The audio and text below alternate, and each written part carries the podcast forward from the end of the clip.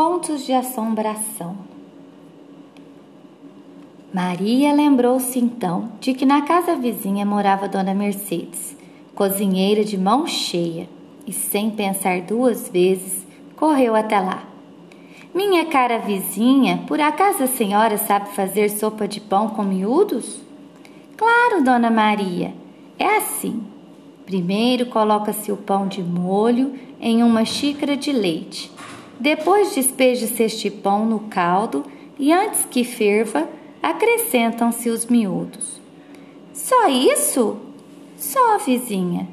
Ah, disse Maria Angula, mas isso eu já sabia. E voou para sua cozinha a fim de não esquecer a receita. No dia seguinte, com o marido, como o marido lhe pediu que fizesse um ensopado de batatas com toicinho, a história se repetiu. Dona Mercedes a senhora sabe como se faz o ensopado de batatas com toicinho? E como da outra vez, tão logo a sua boa amiga lhe deu todas as explicações. Maria Angula exclamou: Ah, é só? Mas isso eu já sabia. E correu imediatamente para casa a fim de prepará-lo. Como isso acontecia todas as manhãs, Dona Mercedes acabou se enfesando.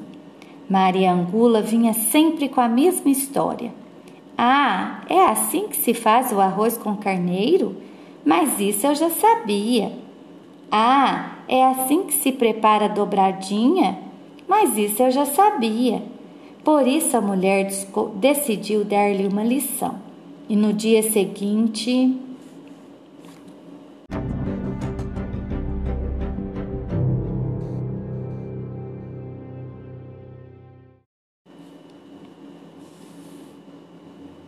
Dona Mercedinha, o que deseja, Dona Maria? Nada, querida.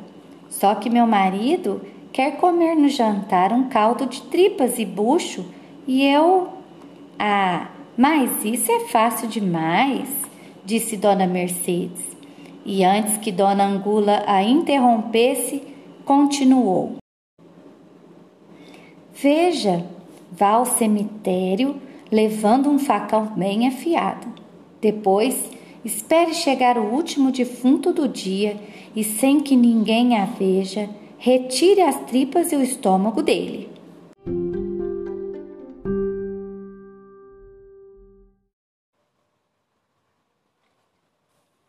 Ao chegar em casa, lave-os muito bem e cozinhe-os com água, sal e cebola.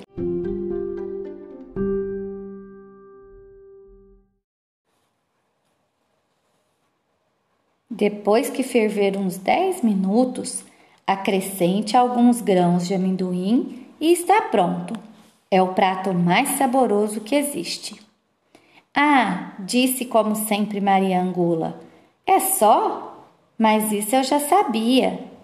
E num piscar de olhos, estava ela no cemitério esperando pela chegada do defunto mais fresquinho.